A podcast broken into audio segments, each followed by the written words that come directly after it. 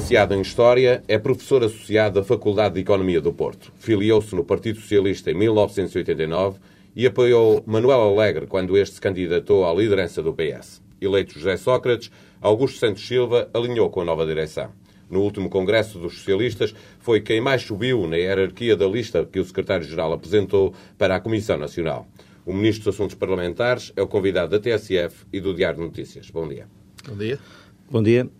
O PS acusa muitas vezes a oposição de não ter ideias e cada vez que a oposição apresenta alguns projetos, eh, eles são criticados pela maioria.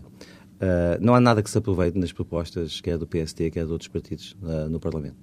Sim, aliás, no último pacote que a doutora Ferreira Leite apresentou de 20 medidas para as PMEs, de que, aliás, depois ninguém mais falou, Uh, há algumas medidas que são boas. O único problema é que essas medidas não são originais. Uh, a Dr. Manuel Ferreira Leite propôs o crédito fiscal ao investimento para a exportação, semanas depois de o Governo ter aprovado um crédito fiscal para o investimento. A, Manuel Ferreira, a Dr. Manuel Ferreira Leite, peço desculpa, uh, propôs que uh, houvesse um programa de regularização das dívidas públicas às empresas. Nessa altura já estavam pagos 1.500 milhões de euros de dívidas. que não estão aplicadas Agora, há uma, ainda. Há uma não diferença, há nenhuma que não, há uma diferença, ou à direita que valha há uma diferença, Há uma diferença essencial. Uh, começando pela direita, a diferença essencial é que a proposta, a linha política da atual liderança do PSD resume-se nesta frase. O Estado deve concentrar-se nas funções de soberania, todas as restantes funções serão melhor entregues à gestão e à exploração privada. Há e há aqui uma, diferença desse, absolutamente essencial. discurso, desde que a crise se acentuou, não, o PSD tem apresentado propostas, uh, o PSD e outros partidos de oposição, têm apresentado propostas para combater Olha, uh, vamos ver uma, podemos fazer o teste com uma. O PSD, como o CDS, como o PCP, como o Bloco de Esquerda, todos os partidos da oposição, votaram favoravelmente aqui há um mês uma proposta vinda da Assembleia Legislativa Regional da Madeira que dizia isto: o Estado, no ano 2009, deve cobrir, deve pagar, deve assumir 50% dos juros dos empréstimos à habitação. Qualquer que seja o regime de crédito em que as pessoas estejam, qualquer que seja o nível de rendimentos que as pessoas tenham. Esta proposta tem três problemas. O primeiro problema é um problema de responsabilidade política. O segundo problema é um problema de responsabilidade orçamental. O custo desta proposta seria 3 mil milhões de euros só este ano qualquer coisa como 1,5% do PIB.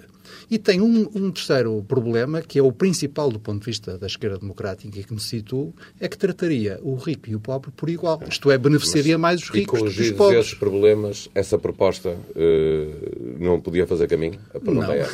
Não, não mas se essa, se essa proposta fizesse caminho, o déficit orçamental em Portugal passaria imediatamente dos 3,9% previstos para 5,4%. Se esta proposta fizesse caminho, quem se eu tivesse um, um, empréstimo de mil euros, o Estado pagava-me 500. Mas se eu fosse um desgraçado que só tivesse um empréstimo de 200 euros, o Estado só me pagaria 100. Não, isto, a falar. Não, é que isto mostra tudo. Ou seja, apoiando apenas uh, aqueles que tivessem mais necessidades de, desse apoio. Não, Ora bem, mas justamente aí as boas ideias não são originais. O que é que a Assembleia da República já aprovou em 2008, com efeitos já em 2008 e agora também repercutidos no orçamento para 2009? Aprovou a majoração das deduções com os empréstimos à habitação para os escalões mais baixos de rendimento.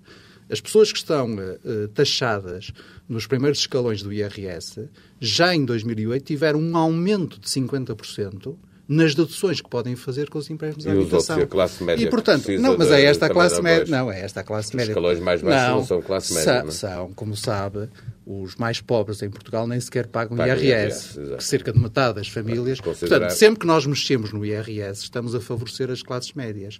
Aliás, a nossa proposta para o próximo mandato de mexer nos esquemas de deduções para redistribuir melhor no interior da, das classes médias é uma proposta que justamente usa a política fiscal onde ela deve ser usada. O Primeiro-Ministro considerou que, não sendo ricos, quem ganha um ordenado de 5 mil euros não é rico, é classe média e, portanto, na não, não dele... Não foi isso que ele disse. Uh, não foi, foi isso que ele disse. Ele limitou-se a dar o seu próprio exemplo.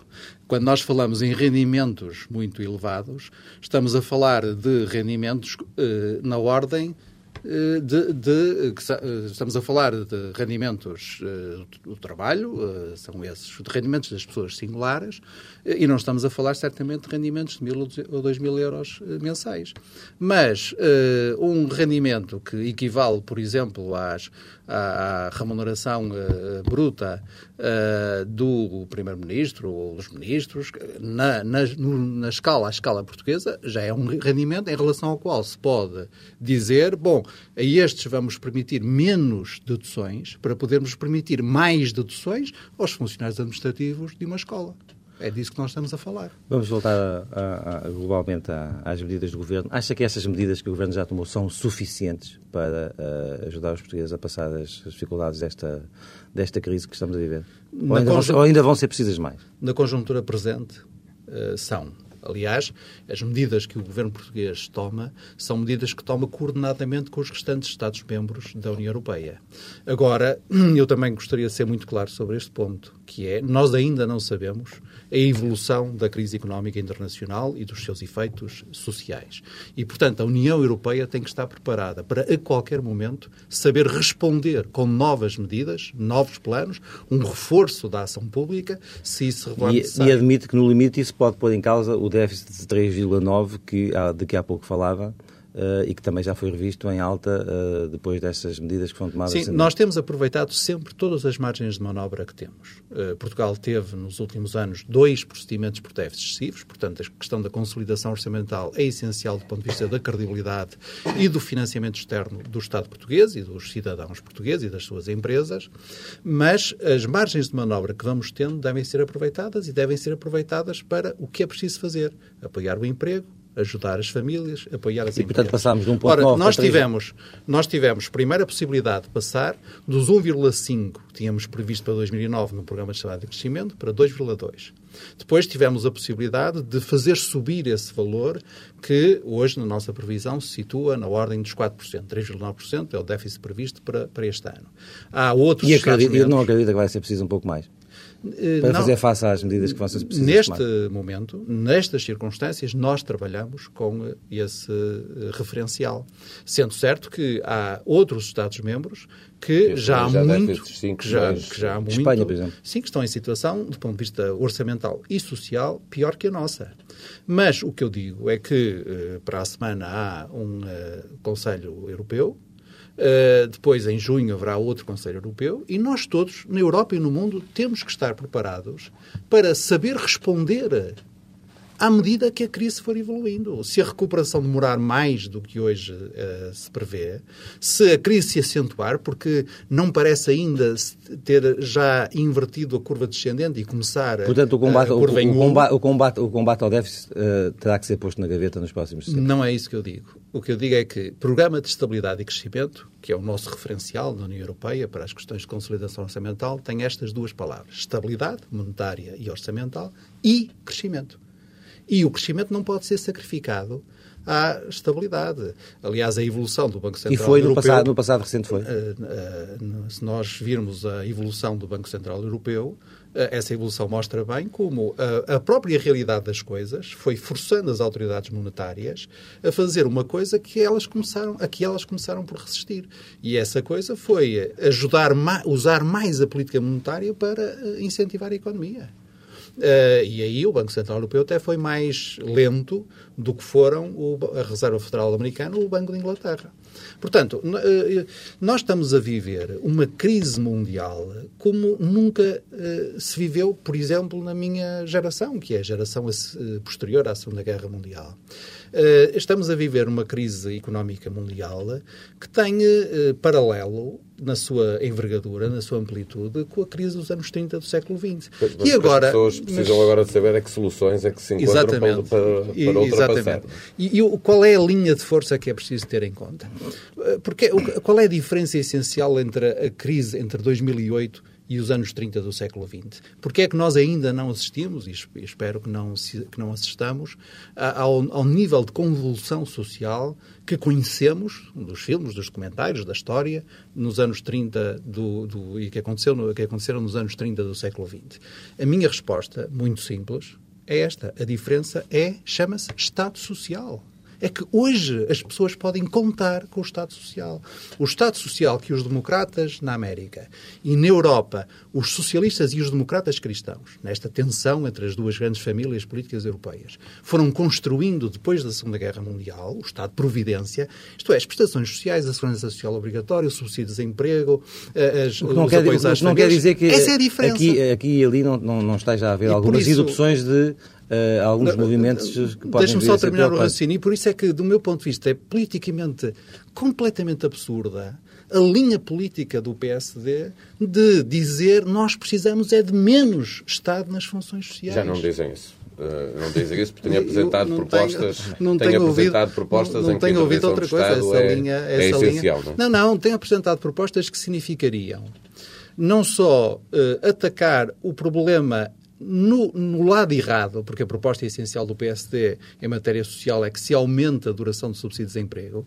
Ora, o problema agora é com os, as milhares, os milhares de pessoas que estão a entrar agora no desemprego. Portanto, o problema é atacar agora, agora, o desemprego. Quer dizer, criar políticas de, de manutenção do emprego e não propriamente dizer às pessoas que agora estão a entrar em desemprego que daqui a três anos terão mais três ou quatro meses de subsídio Mas também é verdade que aquelas que já estiverem no desemprego há mais tempo terão hoje mais dificuldade em entrar no mercado de trabalho e, portanto, terão necessidade de maiores apoios. Daí, daí as medidas que o Governo uh, concretiza de favorecer as empresas, reduzindo designadamente a sua carga contributiva, que recrutem desempregados de longa duração, que recrutem jovens, que mantenham os postos de trabalho dos seus trabalhadores mais uh, velhos, etc. É, é a diferença essencial entre uma lógica que usa a política fiscal e a política da segurança social para apoiar o emprego e apoiar as empresas e medidas políticas que apenas significariam menos recursos para o Estado, menos recursos para a Segurança Social, sem corrigir o problema tal como ele hoje existe. Deixe-nos aproveitar, deixemos uh, aquilo que separa o PS e o PSD e deixe-me aproveitar também a sua condição de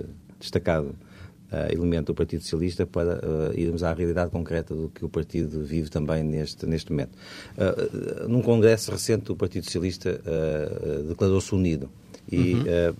uh, Unido e plural. E plural. Mas bastou uma semana para se perceber que a questão de Manela Alegre uh, não está resolvida. Portanto, essa união tem aqui, pelo menos, uma pedra no sapato. Não, do ponto de vista do PS, está resolvida. Está... Nós teremos todo o gosto em contar como sempre contamos com o Manuel Alegre, e, portanto, uh, é apenas uma decisão. E que, como, como, o senhor dizia recentemente, quem não está bem no Partido Socialista uh, deve sair. Não, não foi isso que eu disse. O que é que disse agora? Então? Não, o que eu disse foi, e falando na primeira pessoa, se eu não estiver de acordo com o programa eleitoral que o Partido Socialista vai apresentar, não serei candidato pelo Partido Socialista a deputado. Presume-se que espera porque, que os outros façam o mesmo. Porque essa é, é, essa é a minha Sim. vinculação básica.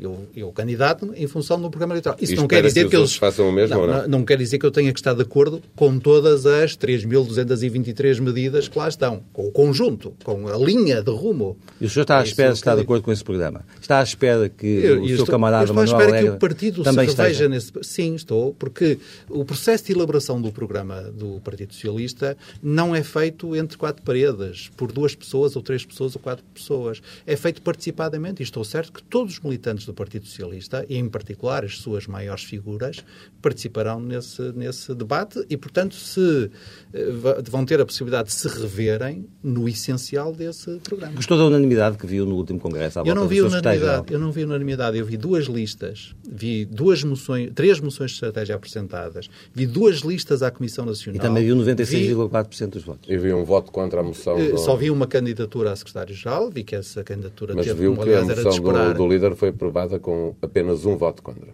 Mas, eh, mas nós devemos crucificar o líder por isso? Não, Quer dizer, ele deve ser penalizado. Estamos a perguntar sobre uh, e, reparem, a questão da unanimidade moção, ou não no Partido não, Socialista. É, é gostou mais de, eu, eu faço a pergunta de outra forma. Gostou não, mais, de, é digamos, do que se passou agora, em 2009, ou gostou mais daquilo que se passou em 2004, quando o senhor apoiou Manuel Alegre para candidato, candidato a secretário-geral do Partido Comunista, eh, do Partido Socialista, contra o atual secretário-geral José Sócrates? Gostou mais desse processo? Achou mais entusiasmante esse processo ou este? Eu acho, achei ambos muito importantes. Eu acho que o, o, o, debate de 2004 é um debate decisivo para a evolução política e ideológica do Partido Socialista, do qual saiu uma excelente ideia política, sou insuspeito porque a contestei na altura, o plano tecnológico, mas a direção uh, saída do Congresso, em particular o secretário-geral eleito José Sócrates, soube também integrar ideias apresentadas noutras moções, designadamente naquela que eu subscrevi,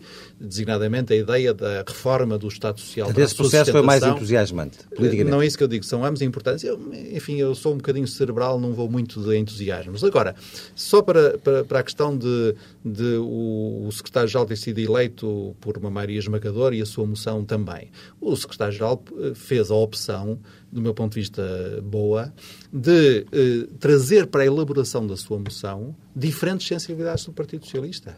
E nós, portanto, conseguimos, nós, eu falo em nós porque eu também participei, conseguimos construir um texto que já de si eh, dava expressão suficiente a diferentes sensibilidades políticas do PS. Como é que a gente converge para a unidade? A partir da expressão das e nossas é uma sensibilidades. que ajuda o PS a virar à esquerda?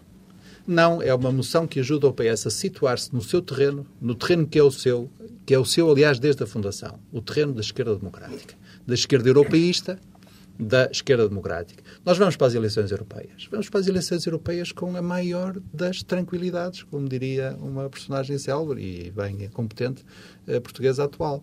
Uh, vamos com, uh, com a tranquilidade que vem de, no, de, nós. O que nós temos a dizer nas eleições europeias é cá estamos nós, o Partido da Europa, o partido que sempre defendeu a integração de Portugal na Europa, o partido que sempre defendeu a União Europeia e o modelo social há, há quem, há quem tenha visto também. Há todo, outros partidos que lá vão, todo isto por exemplo, o PCP e o Bloco de Esquerda, que acham que a Europa, que a União Europeia, que a forma como está organizada a União Europeia é que é a razão da crise deixa, mundial. Deixa, eu acho que é deixa, Deixemos isso para, para o debate, que Sim, é verdade, nessa altura. Eu gostaria, eu gostaria de.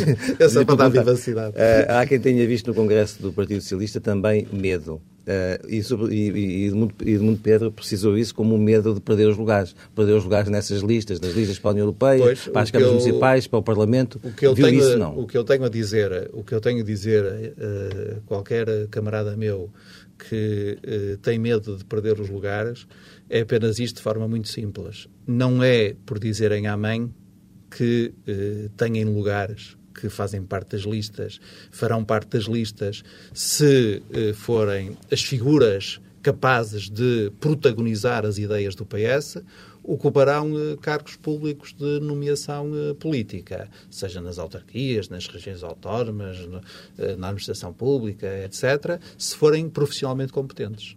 Portanto, se têm medo e não querem falar com medo de perder o lugar, eu acho que estão a proceder muito mal. Porque não é por não falarem que conservarão o lugar. O senhor também acha que há diretores de jornais e televisões que perseguem o, Primeiro-Ministro?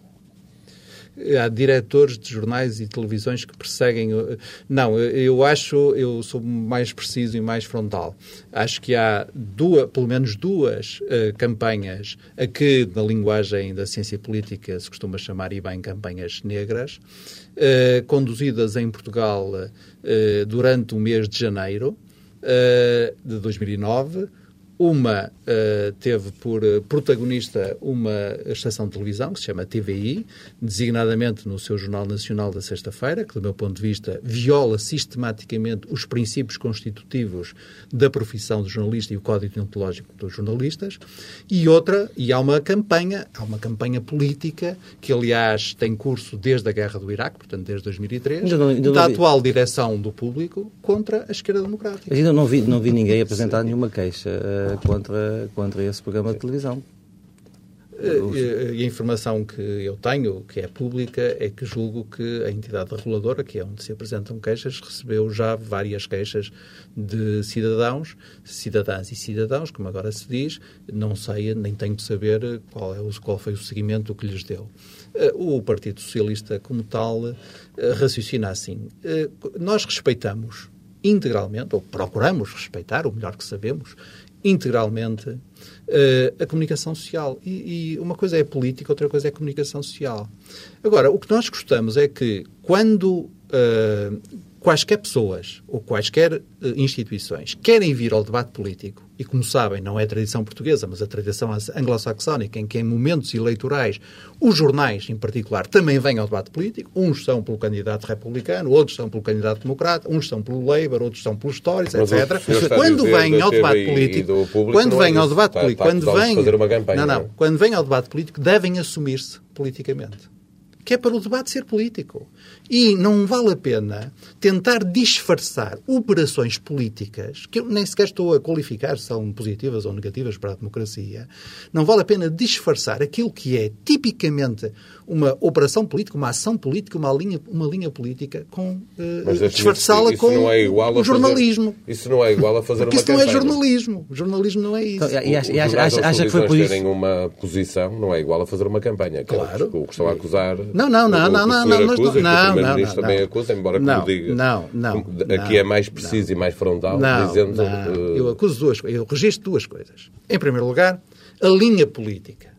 E, portanto, verifico, no caso do Jornal Público, que desde a guerra do Iraque, que houve uma inflexão uh, evidente, acho eu, na uh, linha editorial desse jornal, que eh, se transformou num arauto do pensamento neoconservador e que depois tomou José Sócrates, José so a pessoa José Sócrates e a função secretário-geral do Partido Socialista como alvo sistemático de lógicas de suposto escrutínio uh, pessoal que vivem das técnicas que nós conhecemos. Meia verdade, meia invenção, meia, meios, meias afirmações, meias insinuações, a propósito das coisas mais extraordinárias, desde a compra da casa ao, mas, ao diploma.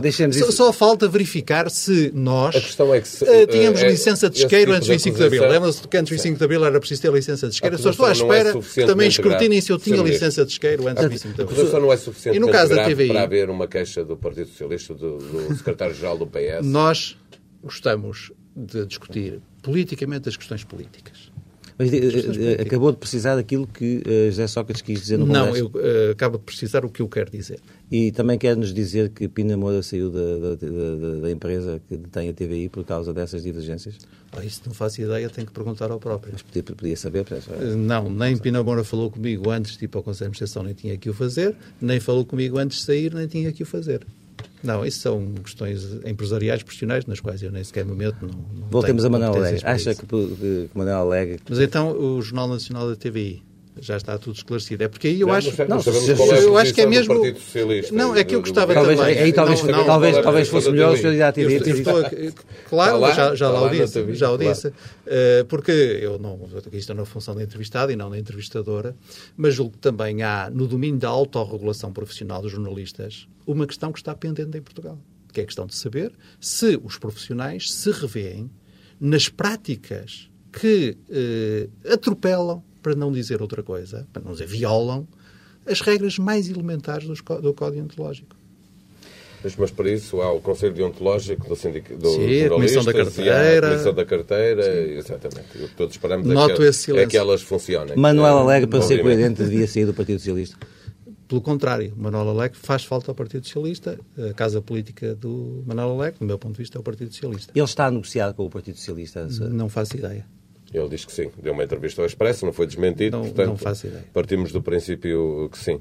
E, e, Alegre uh, disse no Expresso que pede mudanças de política ao PS e ao Governo para estar ao lado do, do PS nas próximas legislativas. Acha que poderá haver alterações uh, na linha política do PS a pedido de Manuel Alegre? O PS acaba de definir a linha política uh, no Congresso. Mas ele concretizou. Tem áreas muito, muito claras em dizer, que haver alterações. O que eu tenho a dizer é eu não reconheço a nenhum membro do Partido Socialista, começando pelo secretário-geral, e acabando no mais humilde dos humildes dos militantes, o direito de dizer eu quero decidir a linha política do Partido Socialista. Reparem na minha precisão, porque eu, eu reconheço ao Primeiro-Ministro, porque o Primeiro-Ministro tem competências próprias. O Primeiro-Ministro pode remodelar-me e eu sair daqui e já estar remodelado, é uma das suas competências. Portanto, o Primeiro-Ministro é um caso. Agora, o Secretário-Geral do PS é um órgão uh, de direção de um partido político, isto é, de uma organização de cidadãs e cidadãos, que tem os seus órgãos próprios para definir a linha política. Portanto, e, portanto estranha que o há, de haver, Alegre há de haver uma comissão política deu para uma entrevista programa a pedir eleitoral. alterações da política. Não, não, não, não, não, não estranho. Eu tenho, eu próprio também tenho pedido que o Não, Partido mas Socialista... que faça depender dessas, essas alterações Não. políticas do apoio que der ao eu, Partido não, Socialista. eu não estranho nada, não tenho, aliás, é muito difícil eh, surpreenderem-me. Reve- Eh, reveste que eu nas críticas o que José é Lelo fez a Manuel O que eu Alegre. digo apenas é que, eh, como democrata que tento ser e membro de um partido democrático, sei como é que funcionam os partidos democráticos. Agora, na fase em que nós estamos, o debate, quanto mais ideias, melhor. Portanto, se quiserem discutir, por exemplo, a ideia, o financiamento do, do Serviço Nacional de Saúde, Não, a avaliação de professores Eu- ou, já lá ou trabalho, estou plenamente Eu agora só queria saber se revê nas críticas de José Lelo a Manuel Alegre. Uh, vamos lá forma ver. as fez. Uh, há uma, há uma, uma frase muito engraçada do presidente norte-americano Truman que diz quem não gosta de calor não deve estar na cozinha. Isto é, quer dizer, nós quando falamos, uh, uh, às vezes uh, excedemos-nos. Uh, eu tenho, por princípio, procuro não me exceder na linguagem, mas às vezes sucede-me, como é público e notório, eh, seguramente num calor de um, de um debate ou de uma, de uma, de uma intervenção, de uma entrevista. e, e- não, e procuro nunca fazer apreciações de natureza pessoal e muito menos moral. Portanto, eu acho que, aliás, essa questão está completamente superada. Mas, To- todos nos conhecemos há anos suficientes para saber que eh, todos nós podemos ter deslizes. Estando na cozinha, eh, estamos José sujeitos ao calor. Teve um Eh, deslize, José Lelo. eu, não- eu não me queria tornar em juiz dos outros. O que eu digo é que eu não uso esse tipo de apreciações e sempre que uh, uso por, e dou por ela, corrijo imediatamente. Uh, Manuel Alegre em declarações. Mas isto é uma um, entrevista. uh, não, não, É que só eu para já isso, dei- já dei- já expliquei, esclareci tudo o que não, tinha Mas perguntar-lhe Mas, Alegre não fez a vida política Antena 1 portuguesa, a vida em que política- diz que ou a direção do PS de marca de José Lelo ou não vai poder contar com ele. E a questão de contar ou não contar com Alegre eh, é importante para o Partido Socialista e, portanto, é A não ser- importante para os leitores a do Diário a de Notícias a não ser e que o para incomode os falar de Manuel Alegre e a gente muda já o seu pedido de tema.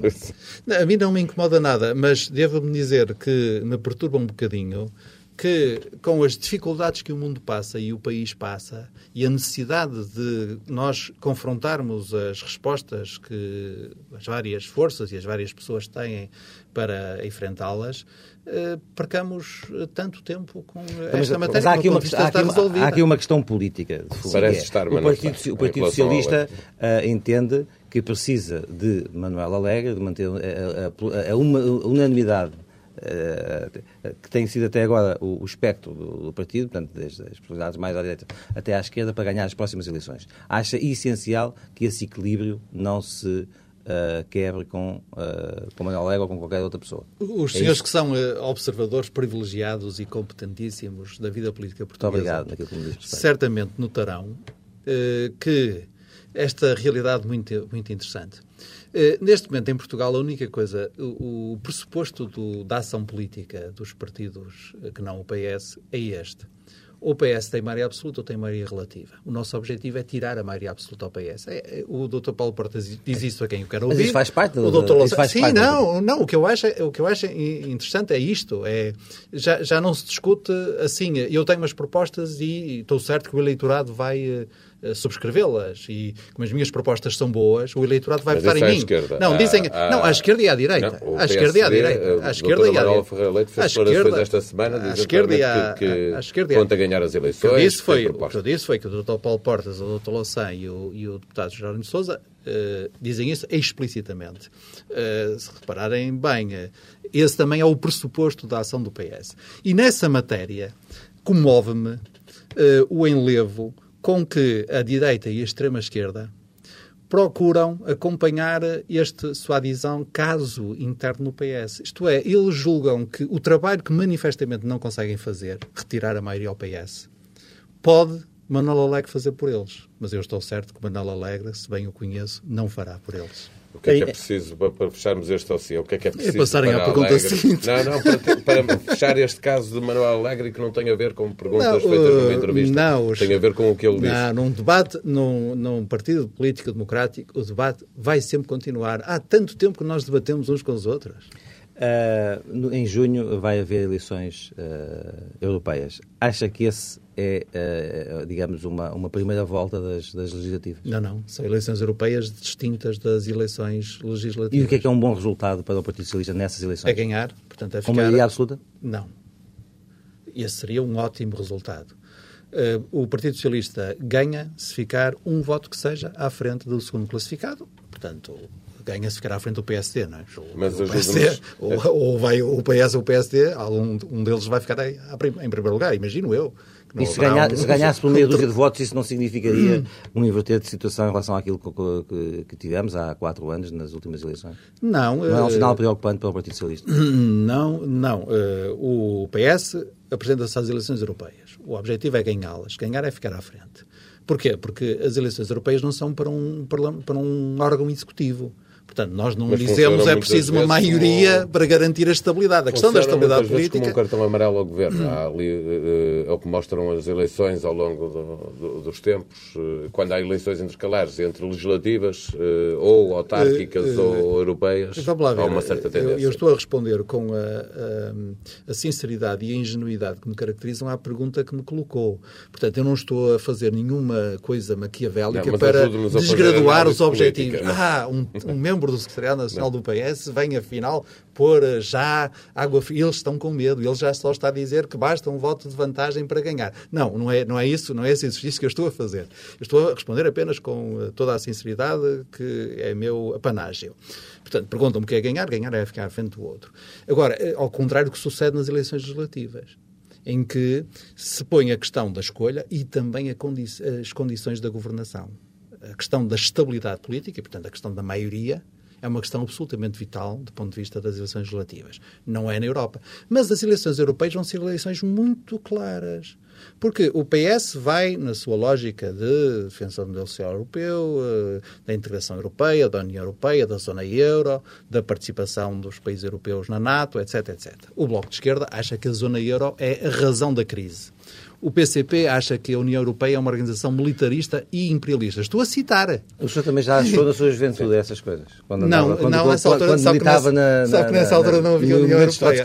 Não, não havia União Europeia. Falou a escolha vital. Até e, nunca, e nunca disse, é, é, é preciso compreender bem o trotskismo. Eu nunca, ao contrário de outros... Não vamos passar cuja... Não, não é passar nada, é porque é muito importante. Uh, sabe que quando eu era novo, portanto, estão a falar de, de coisas que na minha idade significavam 16 anos, 17 anos, 18 anos, uh, finalista de liceu uh, Benjamin, bem, bem na, na, na, Caloiro, na universidade.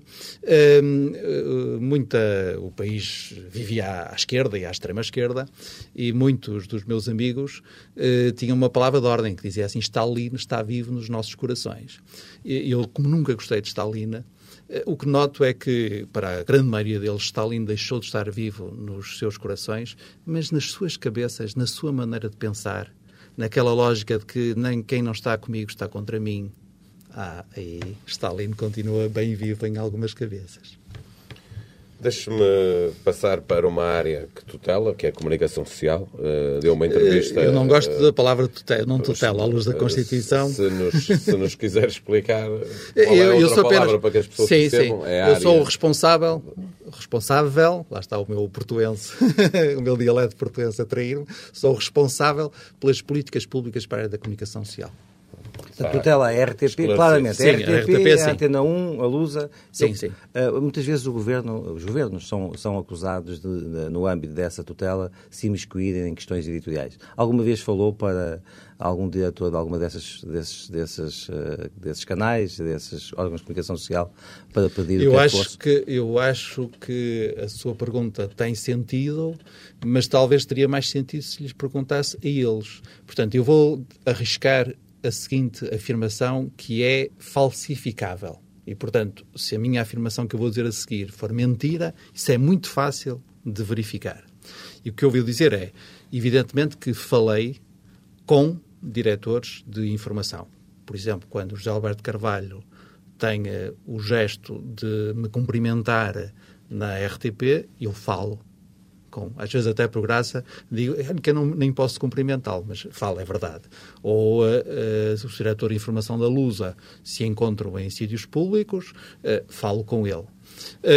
agora, o que, a minha afirmação, que é falsificável, que é verificável, não é? portanto, pode ser verificado se eu estou a falar a verdade ou não, é que nunca, nunca, nem em 2001, quando tive a primeira vez esta área, nem agora, desde 2005 até 2009, nestes quatro anos, nunca tive a iniciativa de telefonar, escrever ou qualquer outra forma de comunicação com diretores de conteúdos das empresas públicas de comunicação social para tratar de quaisquer preocupa matérias. Preocupa-se com esses conteúdos, desses, o meu e com o alinhamento editorial desses, desses órgãos de comunicação preocupo que estão na dependência do Estado? Preocupo com o respeito pela lei, pelo Código Ontológico e pelo contrato de concessão. E, portanto, quando foi por um acaso. O senhor há pouco tempo pediu, por um acaso, pediu, uh, uh, disse Sim. que mereciam pedir desculpas por parte da RTP. É verdade. E teve-o logo, logo, logo, logo a seguir. Isso deveu-se deve ao facto de ser o ministro da tutela? Não sei, tenho que perguntar. O que eu não admito é que me é que ponham um som meu, que é verdadeiro, eu disse aquilo, com uma imagem que não corresponde àquele som. Isso, essas maquinações eu não admito. Acho que foi involuntário. Pronto, o problema está encerrado. Sentiu-se constrangido Agora, de alguma forma por esse episódio ser na televisão pública? Não, qualquer que seja a televisão. Qualquer que seja a televisão. Pública ou privada. Não admito. É um, é um direito que eu tenho. Mas, é um direito que eu tenho. Independentemente de admitir ou não. Era o que faltava agora. Desculpa, independentemente de. Claro que. Teve o pedido desculpas não que, tenho que, essa, queria. Não tenho essas preocupações como, por exemplo, o inimigo público. Porque aí é um jornal satírico ou, contra, ou com contra-informação. Nós sabemos que aquilo não é informação. Agora, órgãos de informação que fazem eh, truncagem que fazem através de mecanismos de fotomontagem, põem-nos no sítio onde nós não estávamos, fazem montagens de fotografia. E eu acho que todos os cidadãos, incluindo os dirigentes políticos, uh, devem ter o direito e o dever de não tolerar estas, estas circunstâncias. Fez. E, portanto, também, só para terminar este ponto, quando, até por acaso, eu uh, estava a ser entrevistado uh, num, uh, num, uh, num jornal televisivo da RTP e pude assistir em direto à violação do segredo de justiça com a publicitação da, de uma carta rogatória que estava em segredo de justiça, denunciei imediatamente. E esse meu direito e dever eu também não abdico dele.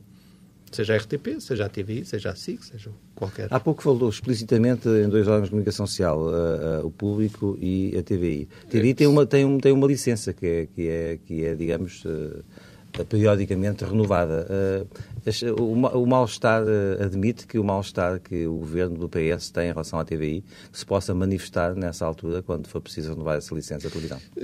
A democracia portuguesa tem esse problema resolvido e o PS tem muito orgulho em ter contribuído e ter liderado a solução desse problema. As licenças que... que a atribuição, a cassação, a renovação de licenças competem a uma entidade reguladora que é independente do governo é eleita pela Assembleia da República por maioria de dois terços. Portanto, é preciso que as forças políticas se entendam para que o regulador seja eleito. Eu não tenho nada a ver com fiscalização da comunicação social, não tenho nada a ver com regulação da comunicação social e muito menos tem a ver com concursos é. e renovações de licença. É essa mesma entidade que tem que decidir se há ou não a atribuição do quinto canal para si é uh, esse quinto canal em sinal aberto é para esquecer, uh, pelo menos por agora, é preciso esperar para por... esquecer? Não, então, uh, nós fizemos o que nos competia com toda a lisura e transparência. Eu, como tenho dito insistentemente, não sou salazarista. E, portanto, não acredito no condicionamento industrial. Não compete ao Estado travar administrativamente a evolução do setor da comunicação social ou de qualquer outro setor. A TDT permite mais canais em sinal aberto. Nós fizemos uma consulta pública e apareceram interessados. Operadores que disseram: Nós estamos interessados em ter presença uh, televisiva. Como, e, e, apareceram outros operadores que estão no mercado que, dizemos, que disseram nós estamos interessados em aproveitar uh, o espectro para emissões de alta definição. E nós tomamos uma decisão que permite mais alta definição e permite mais um canal.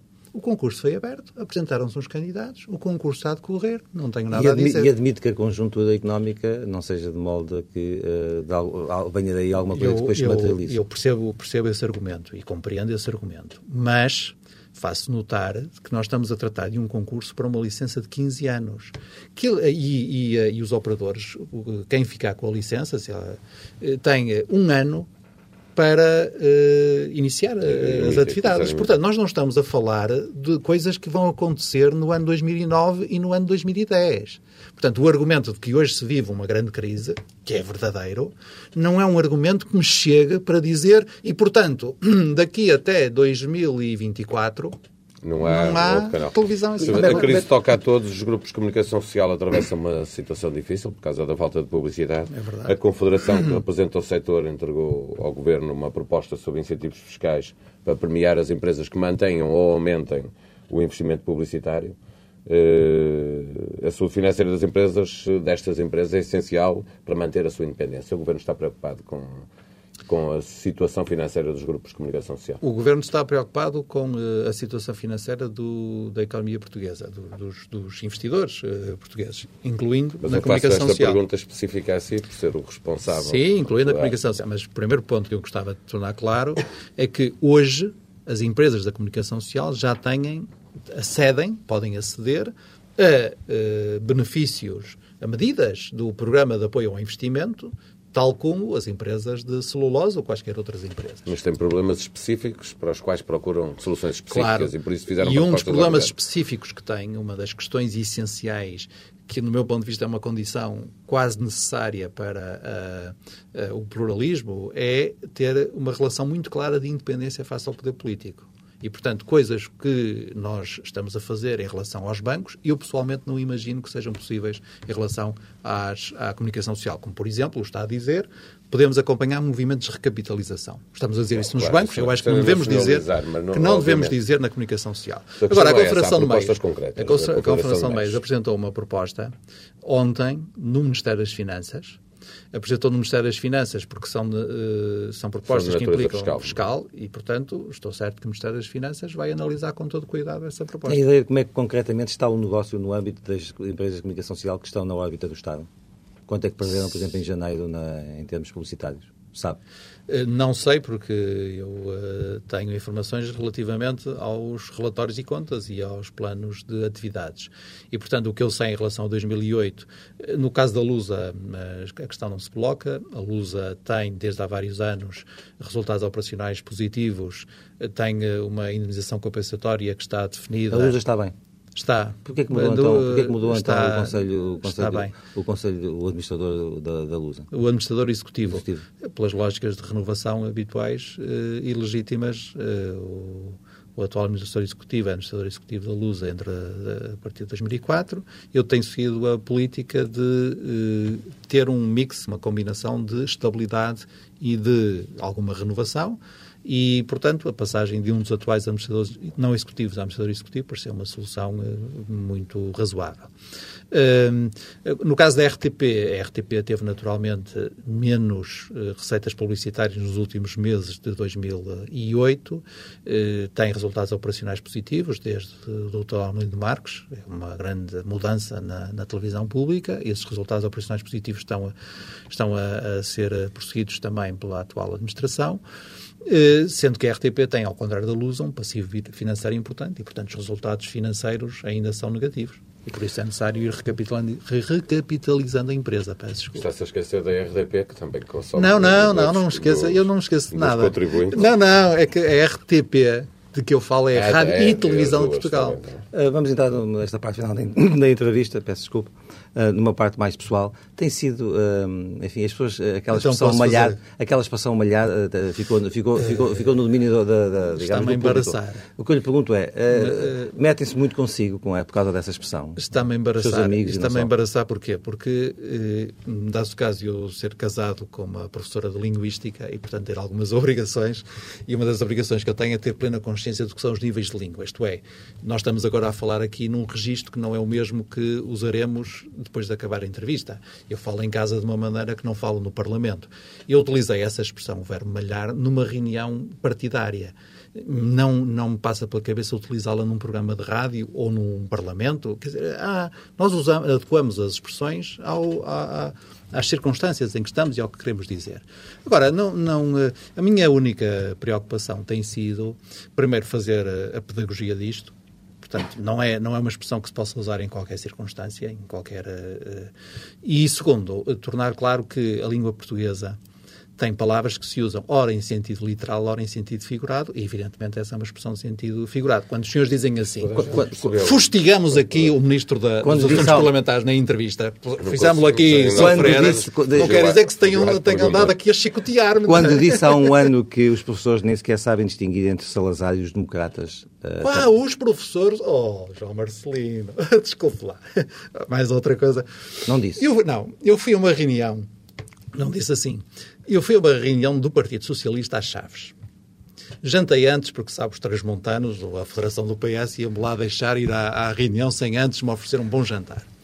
E, entretanto, foi-me comunicado que umas dezenas de pessoas estavam à porta do hotel em que se realizava uh, a reunião a protestar. E eu sempre fui uh, treinado nisto e sempre me ensinaram isto. O António Guterres, uh, meu mestre, um dos vários que eu tive o prazer de ter na minha vida, sempre me ensinou isto. Todo respeito pelas manifestações e, como é meu costume, eu não abdico de nada. Então, diga só Lá fui disse. a pé. Fui a pé, passei pelo meio das pessoas, fui pedindo licença, as pessoas foram pedindo umas clareiras, algumas um bocadinho surpreendidas, e começaram a insultar de fascista. Hum? E nesse contexto, eu disse à, à comunicação social que estava ali à espera, que aqueles, não é os professores, aqueles manifestantes que estavam atrás de mim a gritar-me fascista, nem sequer sabiam distinguir entre Salazar e um democrata. Porque eu não sou fascista. Eu sou um antifascista, se for preciso falar nestes termos. Por um acaso histórico, porque no liceu em que eu ainda nem tinha barba andava, uh, o radicalismo juvenil dos anos 60 já estava instalado, dos anos 70 já estava Conheceu instalado. Francisco Louçã quando andava... Uh, não, ele era de Lisboa, eu, eu, aliás, a minha... Eu fazia parte de uma pequena organização chamada Comitês de Ação Licial e logo a seguir, ao 25 de Abril, deixei uh, a organização trotskista, já expliquei isso muitas vezes, uma, uma pessoa amiga e, que, e a quem eh, eu nunca uh, agradecerei o suficiente, fez-me o favor de emprestar um livrinho que explicava como é que o Trotsky tinha comandado o massacre dos marinheiros de Kronstadt e eu fiquei curado, espero que para o resto da vida, de, de ícones políticos. Doutor Augusto Silva, bom dia, muito obrigado por ter vindo à TSF e ao Diário Notícias.